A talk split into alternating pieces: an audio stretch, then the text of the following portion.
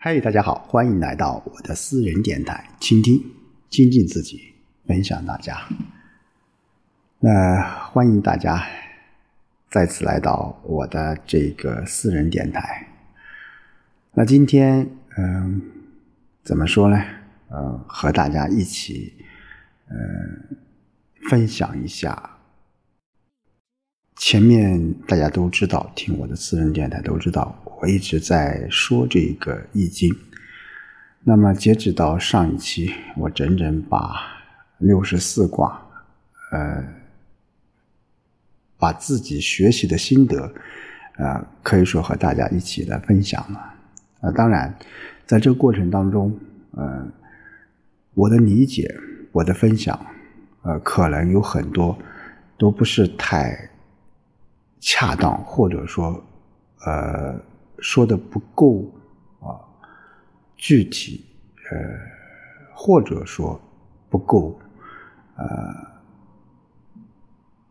值得啊，去别人去推敲啊。但是我始终觉得，呃，我在学习这个易经，其实我个人也是觉得，啊，每个人对易经的理解啊，可能会有所。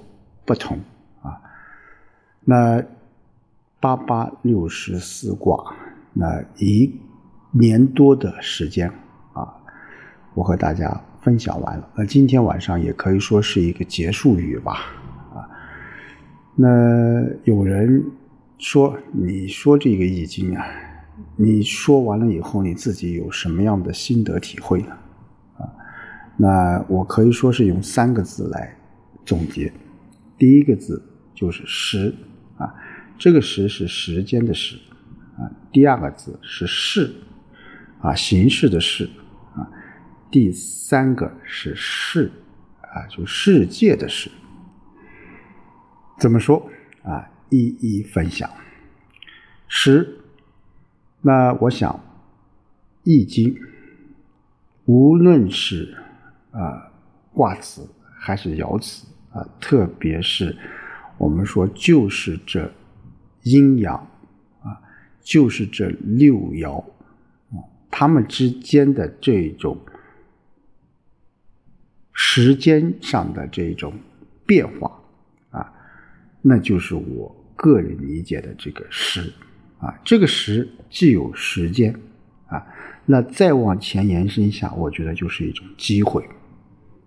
再往前延伸，我觉得是一种机遇，或者说是机缘。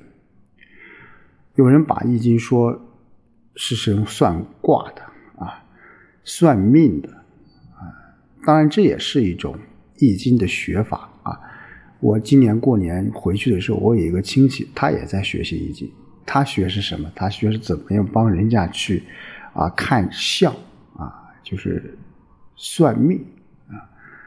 而我个人觉得，当然这也是易经的一部分。我个人觉得，易经更难能可贵的是，啊，接下来我会讲到的一个字就是“势”啊。那所以说，这个“时”啊，既有时间啊，也有机会，也有机遇，也有机缘。所以每个人，我们生活在时间和空间之内。那时间这一个度，它就给我们有很多很多一些。发展的这种空间，从人的出生到死亡这个过程，它其实它也是一个时间的概念啊。所以你了解了这种时间的变化，那其实也是易经的变化。易经的各个卦啊，各个爻啊，它之所以有不同的解释和不同的变化，我想。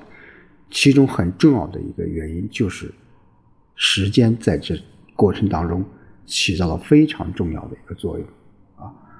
天行健，君子以自强不息；地势坤啊，厚德载物。那为什么是天行健啊？为什么是自强不息？为什么是地势坤就厚德载物？啊，就是说啊，这个中间它是有一个。时间线在里面的，啊，那我们现在延伸一点，那就是我们每一个人，我们在人生的旅途当中会有很多机会，当然也有很多机缘。你会碰到很多人，你会遇到很多事，在时间这个轴里面，你会发生发生很多很多奇妙的一些事情。这个就是时。那第二个就是事啊，这个势是地势的势，形式的势。我想这个事首先理解就是位置。那学习易经，我觉得非常重要的一个概念，那就是势，那就是位置。同样一爻啊，如果这一爻在这个位置，和它在那个位置啊，初六跟上九，九三和初三，它是不一样的啊。所以说，这种概念、这种位置、这种势的这种变化。它就给我们有很多变化的这种空间，这也就提醒我们当中，我们说学习易经，那就要什么？就要讲究变化。易啊，就是一种变化。你只有了解在变化过程当中，你才能够有更多发展的可能。我们说任何事物都是不可能一成不变的，它是处于在这种啊。随着时间、随着位置、随着这种空间的这种变换，才可能带来很多很多一些可能性啊。